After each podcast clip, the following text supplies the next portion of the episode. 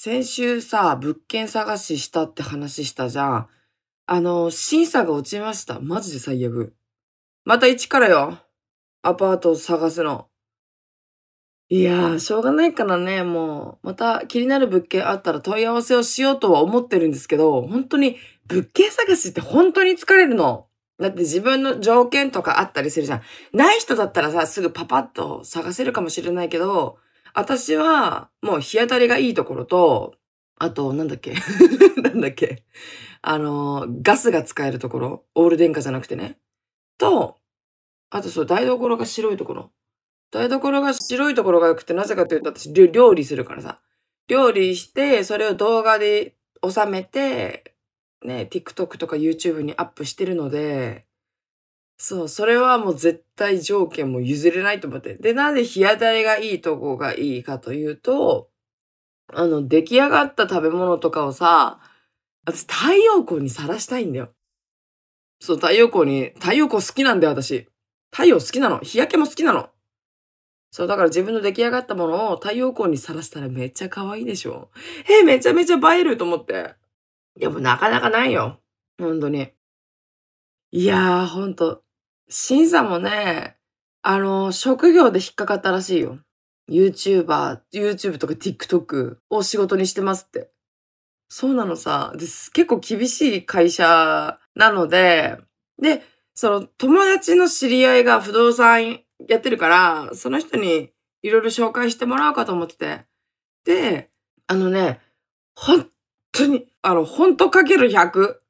物件探してマジで疲れるの。本当に心折れそうだよ。意味わかんないじゃん。だってさ、スーモとかさ、いろんな、ね、ネットで見てもさ、わかんないじゃん。で、あ、いい物件あったと思ってさ、問い合わせしたら、満室になりました。他のいいお部屋探すので良ければ連絡ください。みたいなさ。じゃあ私はこの部屋がいいんだと思ってさ。そうなのよ、本当に。いや、マジ、マジでね、物件探し結構疲れるよ。それ決まらなかったらすげえ疲れる。だってさ、1軒2軒、例えばさ、見るとするじゃん、お部屋をね。それで、その、そこに行くまでも疲れるじゃん。で、また一からね、いや、楽しいよ。物件探し楽しいんだよ。それは分かってるさ。だけど、やっぱり、その、物件数例えばいっぱいあるとするじゃん。どこに選ぼうとかさ。あれ、この物件問い合わせしたっけなとかわかんなくなっちゃうんだよね。そう、マジでね。あの、お、お疲れモードなので、とりあえず、妹と旅行に行ってきます。そう、これでね、疲れを取ってきますわ。いっぱい美味しいものを食べて楽しいことしたりさ、買い物したりさ。はい。そんな感じで、始めていきましょう。独身アラサウンダの毒ラジオ。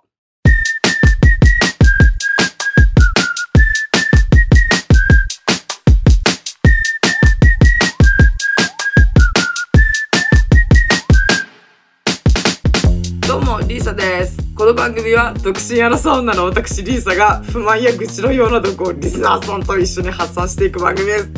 ごめんなさい、あの、寝起きなんで、声がめっちゃガサガサなんだけど。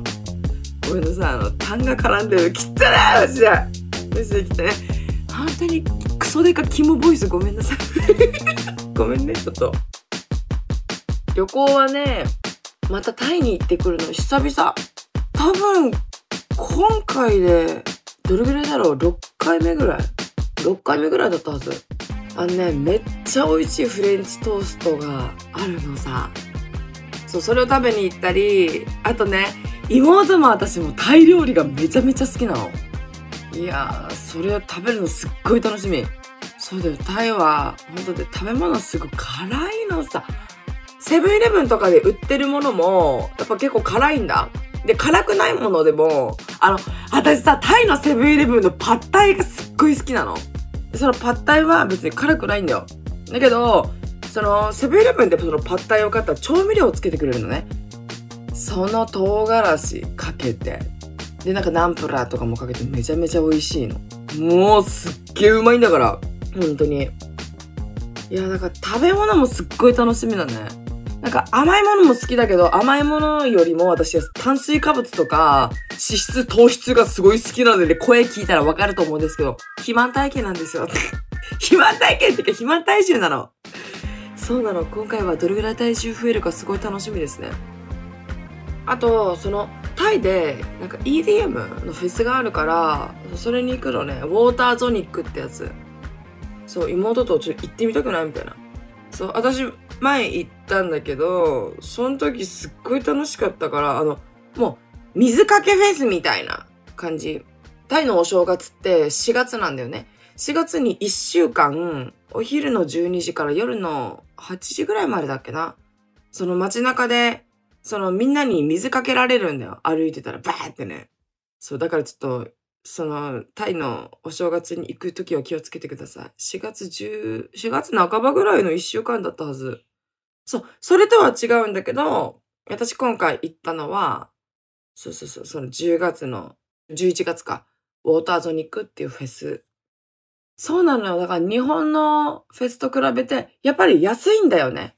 そう。二日で多分日本円で1万5千円ぐらいかな。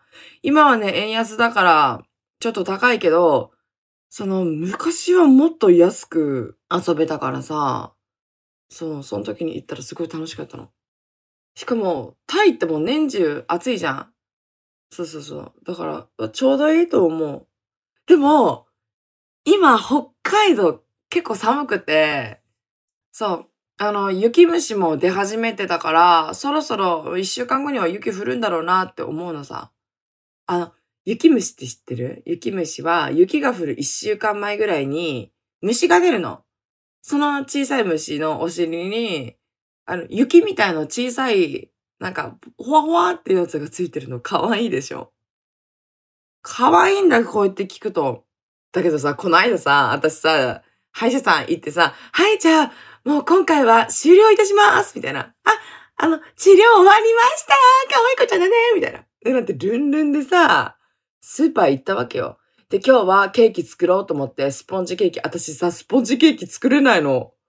そう、今まで3回ぐらい作って2回失敗してるからもう作りません。で、スポンジケーキのスポンジを買いました。生クリーム買って、まあ、とりあえずケーキの材料とかさ、果物とかペペって買ったりして。で、自転車でまた、あの、帰るじゃん。そう、帰って、したらやっぱ、ちょくちょくね、虫がいるんよ。して帰って自分の体を見たら、まあ、上着が白だったんですよね。虫ブワーってついててさ、なんなら顔とか髪の毛からも出てきたからね。びっくりした。うわ、マジかと思って。で、自転車のカゴにさ、買い物したスーパーの袋が入ってるじゃん。それにも結構ついててさ、せっかくお家入ったのにまた外出なきゃいけないのかよと思って。お外でほろってさ、虫たち殺さないようにほろってさ、そうよ。でもなんか、ほろってくうちに、なんていうの？潰し使用した、潰して死ぬことなんていうんだろう。足、足、足ではないな。潰し使用した奴らが、私の白い上着についてるんですよ。潰れたら何色になると思う？潰れたら緑になるな。きそれひー気持ち悪いいや、まあまあまあ、そう。だからまあ、雪虫も出てるから、寒いんだよ。夜は特にね。でもさ、北海道こんな感じでめっちゃ寒くて、でも、タイは今暑いじゃん。だから結構服装がね、結構困りましたね。で、飛行機が、一番安いプランみたいな。で、その手荷物だけ持ってけるの。預け荷物は、プラス料金でお金かかるから、手荷物だけ持ってこうと思って。手荷物が7キロまでだったら、追加料金かかんないんだよ。だからさ、厚着していったり、服が多かったら、7キロすぐ超えちゃうんだよね。そうなのさ。だからといって、薄着だったらね、実家から空港までもめちゃくちゃ遠いんだよ。そう、汽車乗って、バス乗って、また汽車乗って、そっから、その飛行機乗るで、あのね、ほんと、何時間もかかるの マジで遠い。ねえ、1時間2時間だったらまだ耐えられるじゃん。ほんとバカクソ遠いんで。そう、でも、あの、この間ユニクロで買ったヒートテックがあるから、それいいなと思って。別にそんなに荷物にならないじゃん。そうそうそう。いやー、この時期に、一応ね、その、沖縄に住んでた時に、これぐらいの時期の時にタイに行ったこともあったんだけど、その時は沖縄にいたから、薄着でよかったんだよね。そう沖縄と同じぐらいの気候だったから、そう、全然荷物も、ね、少なく済んだんだけど、でもね、やっぱ7キロっていう、その規定があるから、そリュックもね、とりあえず新しいの買ってみたの。今までは、登山の人の、なんていうのなんだっけ、バックパックみたいな、おっきめのバックパックの、ニューエラのやつを使ってたんで、もうめっちゃ昔に買ったやつ。え、どれぐらいだろう ?6 年前とか7年前とかに買ったやつかな。それ結構いっぱい入るからずっと使ってたんだけど、ちょっと、よく考えたら、これ、リュック重たいなって、最近気づいたの。最近気づいてさ、そう、だから、新しい、そのリュックを買いました。えっとね、なんとかウルフなんとかってやつ。あ、じゃウルフなんとかなんとかかな。登山のブランドのやつなんだよね。狼の肉球みたいなのがついてる。肉球と爪痕がついてるの。めっちゃ可愛いっしょ。それ可愛いと思ってね、買ったんだよね。しかもすっごい軽いんだ。だからでも、極力さ、タイとか行っても別におしゃれしたりさ、全然しないからさ、ね、同じ服何日も着たりするから、そうそう、まあ、できるだけ極力荷物を減らして、T シャツとかも2、3枚とか、ね、で済むようにしようかなと思って。で、ホテルは、もう決まってるんだ。前に妹が泊まったことがあるホテルなの。そう、女子ホテルっていうホテルなんだけど、プール付きで、朝食付きで、えっとね、一泊3800円ぐらいかな。いや、これでも安いと思うじゃん。昔行ったらもっと安かったんだろうなと思って。ねえ、本当にさ、タイバーツが高い時じゃない？日本が安すぎるか。今、タイ、その、1バーツ4.6円ぐらいなんだよね。4.6円だよ。私行った時、一番最初行った時2.8円とかだったんだよな。1バーツ。やばくない？ね、2倍ぐらいになってんですけど。まあ、しょうがないですね。それでも行くけど、それでも安いからさ。そうなのさ。で、そのジョシュホテルは、あ、じゃ、ジョシュホテルって調べてみてすっごいおすすめ。すっごい可愛いんだから。で、あの、アーリー駅っていう駅からも近いんだ。その、タイのバンコクって地下鉄とか、地下鉄と電車があって、あの、私のそのジョシュホテルはアーリー駅っていう、アーリー駅から徒歩5分ぐらいのとこかな。で、駅からホテルまでのちょうど間ぐらいに、そう、セブンイレブンとかもあるから、結構いい、立地がいいっていうのは、立地がいいところだと思いますね。そうなのさ。やっぱ、あの、電車とか使うからさ、駅近の方がいいかなと思って。そうなのさ。あのね、電車乗れるようになったらね、めっちゃ楽だよ。で、全く複雑じゃないから、こっち方面とあっち方面のやつだけしかね、通ってないのさ。そう、だから、すごい簡単だし、例えば、象、象見に行きたいとか、象の、なんだっけ、ピンクのガガネーシャか。ガネーシャ見に行きたいって言ったら、で、電車乗って、電車降りて、また乗り合いバスみたいな。そう、もう十何円、15円とかで乗れるバスがあるんだよね。そう、それに乗って、で、また乗り継ぎして、みたいな。そう、それもネットに書いてるやつ調べたらね、結構いけたんだよね。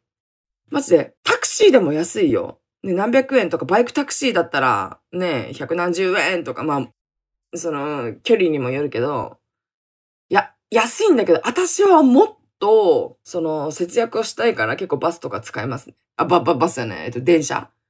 そう。電車と、あとは、電車が BTS っていうのは、電車っていうかモノレールみたいな。そう。モノレールが BTS って言うんだよ。えっと、B ってなんだ？バンコク T。いや、わかんない。S。スカイ。あれ、スカイトレインって言うんだよな。ちょっとわかんねえや、もう。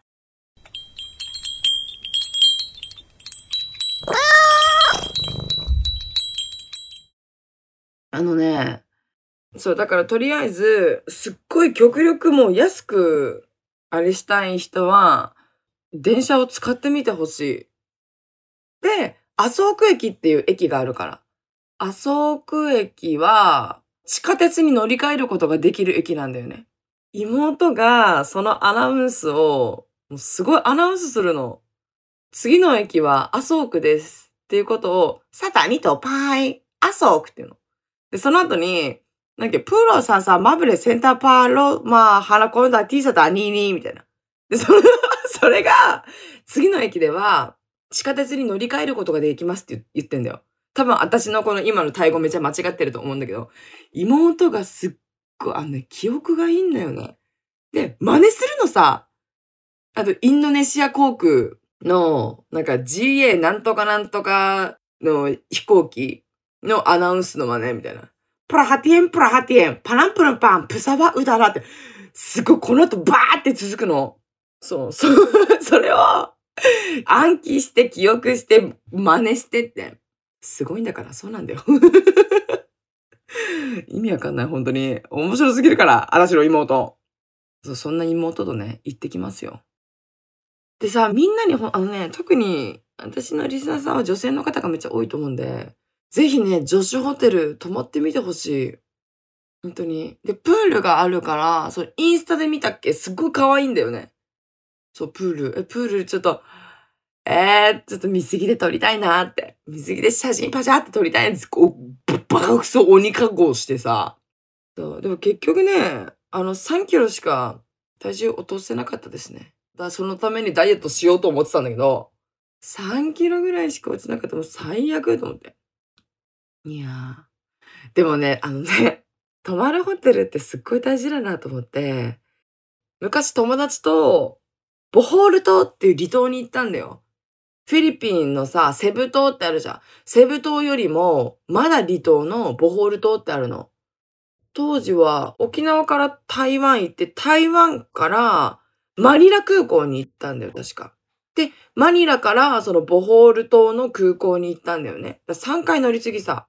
そうなの。乗り継ぎして。でも帰ってくるときはそのボホール島からセブ島まで船出てるから、そこの船乗って、で、セブで一泊してから台湾行って、そっから沖縄に帰ったんだけど、その、ボホール島、素潜りしに行ったんだよ、友達と。クラブで知り合った友達なんだけど、二人ともめっちゃ、ね、宮古島とか旅行に行ったりさ、10個以上上の友達なんだよ、確かね。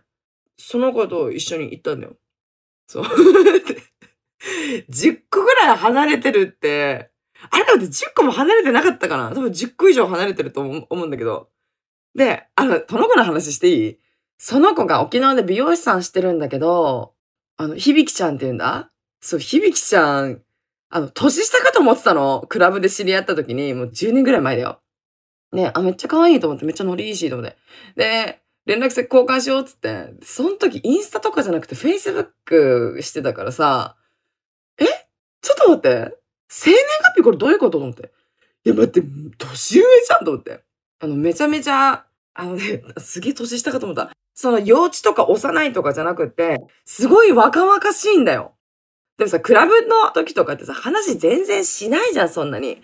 ウェイお酒飲んでる？みたいな。ね、あっちの男にさ、酒をおごってもらおうぜみたいな。さ、え、いいねみたいな。ウェイつってさ、ちょっと、あのさ、テキーラおごってみたいな。そう、昔は可愛かったからめっちゃ男がおごってくれたんだよね。そうで、そんなこんなで海行くようになって、一緒に宮古島とかも旅行に行くようになって、って感じ。で、ボホール島行こうって。そう、行って、その、日本人の方がそのボホール島で期間限定でなんかいるから、その、ボホール島にいる日本人の方にいろいろアテンドって、アテンドって言わないからな。まあ、や、やってもらって、みたいな。そう、ちゃんとお金払ってね。いや、それがめっちゃ、すごい良かったの、楽しくてさ、海もすっごい綺麗なのさ。だけど、プランクトン多いから、やっぱり透明度は沖縄の方がいいよ。だけど、お魚とかがめっちゃ多いんだよな。そうなのさ。で、船でわーって行って、なんかいろんな外国人もいてさ、うちらは素潜りして、他の人はスキューバーダイビングしてたの。そうなのさ。ですっごいサンタさんにそっくりな人いてさ、面白いと思う。え、一緒に写真撮ってつって。一緒に写真撮ってくれた。どこの国の人かわかんないけど。それめっちゃ楽しかった素潜り。でさ、12メーターのところぐらいにさ、その、ダイビングの人たちがいるんだよ。あ、あそこにサンタさんいると思ってさ、友達でさ、え、一緒にさ、あそこ行こうつって。そう。下まで行って、そのサンタさんをびっくりさせたっていう。そうなの。わあ、待って、マジでさ、めっちゃ素潜りしたいな。今多分10メーターも行けないはず。そうなんだよな。一時期22メーターとか行けてたからね。今絶対無理なんか脂肪で浮いてきそうなんだけど。本当に。フィンも友達にあげたしね、沖縄から出るとき。ロングフィン持ってたんだよ。ショートバージョンのロングフィンっていうのがあるんだよね。じゃあね、じゃあ話戻るんだけど、その泊まってたホテルが、朝起きたら、なんか、え揺れ、揺れてるみたいな。震度2ぐらいと思って。え、待って、ここ来て地震かよと思って。ちょっと地震じゃないの。友達が指さしてたんだよ。出入り、玄関の扉じゃなくてもう一個扉があるの。それが隣の部屋と繋がってるドアがあったんだよね。そこはまあ鍵かかってるじゃん。いけないようになってるから。え、ここじゃね？みたいな。そのドアが、ドクドクドクドク、ドクドクドクドクって揺れ動いてたの。怖くない？で、よく考えたら、隣の部屋もうなんか小さなコテージみたいな感じだったからさ、あ、海外の方のカップル二人組カップル。だから、ダブルカップルだね。ダブルカップルがそこに、あ、泊まってるんだなと思って。その人たちだった。朝から やってましたわ。地震せっせせやってたわ。やめてくれないって思わない？もうマジ？と思って。友達が、あ、これやってるねって。マジかよと思って。朝やりしてたわ。やめて、本当に。え、どうしようと思って、本当に。しかもさ、なんか、あの、グテグテグテグテグテってなんか、洋服着たらが、なんか、ドンドンドンドンみたいな。で、その、ハンガーが揺れ動いてる音もするんだよね。多分、ハンガーが、その、壁にかかってたんじゃないきっと。やめて、と思って。それで、ちょっと聞こえるように、いや、な、な、本当に何、やだみたいな。やめてくれない？みたいな。ただ、ちょっとしたら、止まったから果てたんだろうね。きっしょ。まあ、人間なんでね。まあ、そんなこともありますよ。あとさ、あのね、ご飯にも当たったことあるんだよ。妹が初めての海外旅行で、私と妹とその共通の友達と3人でタイに行ったのね。で、ご飯食べたり、マーケットで買い物をいいろいろしてたんだけど、その妹が気持ち悪くなっちゃって途中で帰ったのさ。で、私もマッサージ、あの、タイマッサージめっちゃ安いからさ、フットマッサージしてもらおうと思って。フットマッサージしてる途中に、なんかどんどん気持ち悪くなってきて、そう、吐きそうになってきてさ、ホテル帰ったの。で、友達は全然平気だったんだよね。で、友達全然買い物できてないなと思ってちょっとめっちゃ迷惑かけたんだけどさ、私と妹だけ、あのね、前日ぐらいにお寿司を食べたの。屋台のお寿司。わ、めっちゃ美味しそうと思って。そう。なんか、例えば、オニオンサーモンとかさ、確かね、生だったはずなんだよね。私の記憶が正しければ。まあ、自分の記憶は別に信用してないですけど、記憶曖昧な時しかないんで。そ、そ、それは、そう、お寿司を3つ食べて、しかも美味しかったんだよね。多分これかなって思うの。それか、あの、マーケットとかに5バーツぐらいのアイスが売ってるんだよ。そう、なんか細長いアイス。なんかガリガリ君の10分の1の細さぐらいのアイスがあるんだけど、めっちゃ安いじゃん、15バーツなんて。今まで言う20円か。20円でさ、ね、冷たいもの食べて涼めるんだったらいいじゃん。でもそれかなと思って、それになんか水道水とか使われてるのかなと思って。そのさ、タイに行って、あの、ウォータープリーズみたいな。ウォーターって言ったらさ、ね、レストランとかで水出てくるんだけど、ペットボトルから飲むミネラルウォーターだったらいいさ。だけど、コップの中に氷を入れて出してくれるところもあるんだ。そう、ペットボトルと、あの、コップの中にただ氷入れただけみたいな。そう。だからそういう水道水も、胃腸が弱い人あんまり、氷とかね、氷を飲まない方がいいって言われてたんだけど、一応気をつけてたけど、で、そのアイスがどういう作られ方してるかわかんないんだけど、もしそのアイスに水道水とか使われてたらもしかしたらそれかもってどっちかわかんない。そうなのさ。いやー、まあでも楽しかったですね。そう。で、妹も結構ね、旦那さんと一緒に海外とか行ってるからさ、そう。で、結構ね、具合悪くなったりしてるから多分相当免疫がついてると思うんだよねいや、あのお寿司美味しかったな。何食べてるか覚えてないけどね。いや、過去のアルバムとか、LINE の中にさ、アルバム入ってるじゃん。そ、そこで探したらね、もしかしたらあるかもしれない。はい。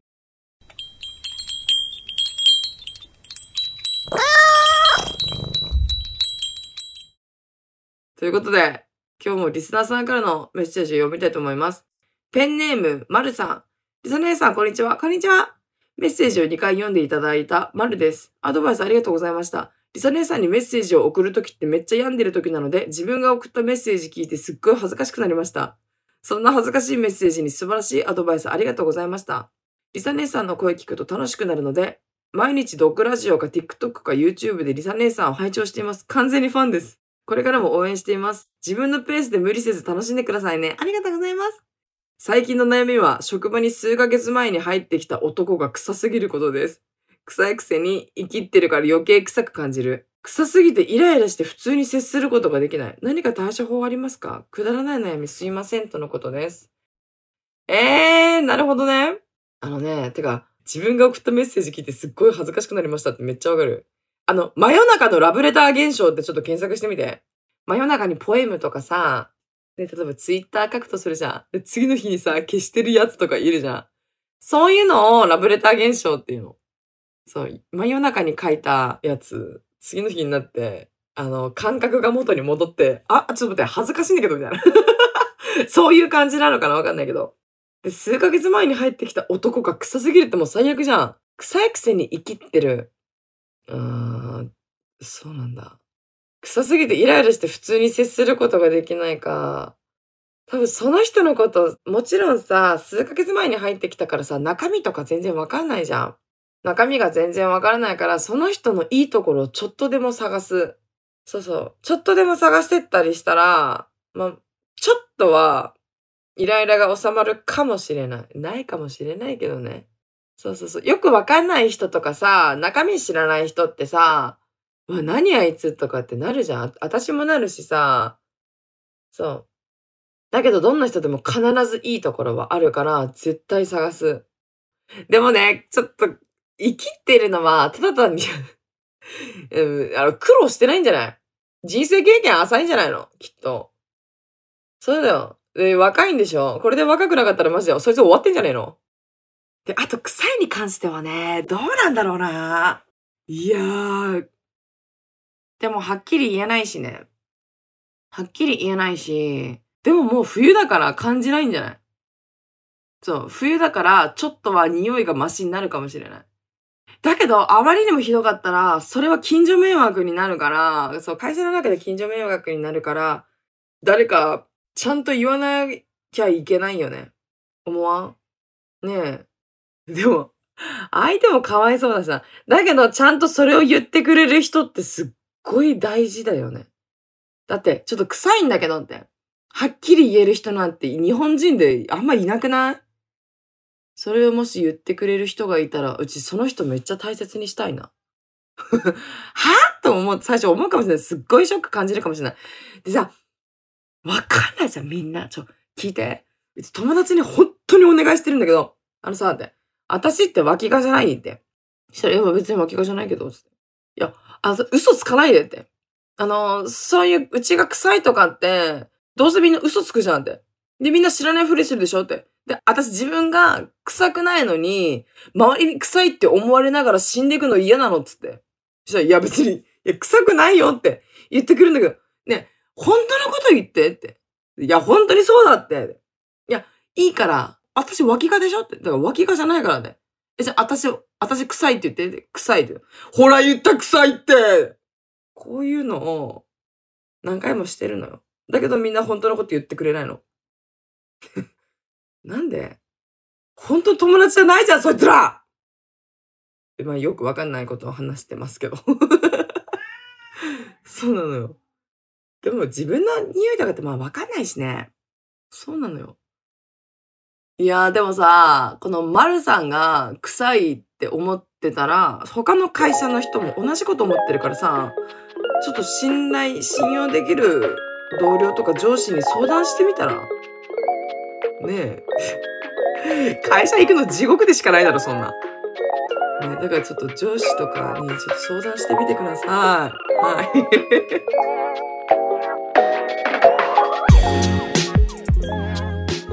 ということで、このポッドキャストではこんな風にあなたからのメッセージを募集しております。概要欄にあるフォームから送ってね。この番組が面白かった人は番組のフォローと高評価、そして SNS での感想もお願いします。ハッシュタグ毒ラジオをつけてつぶやいてください。漢字で毒、カタカナでラジオです。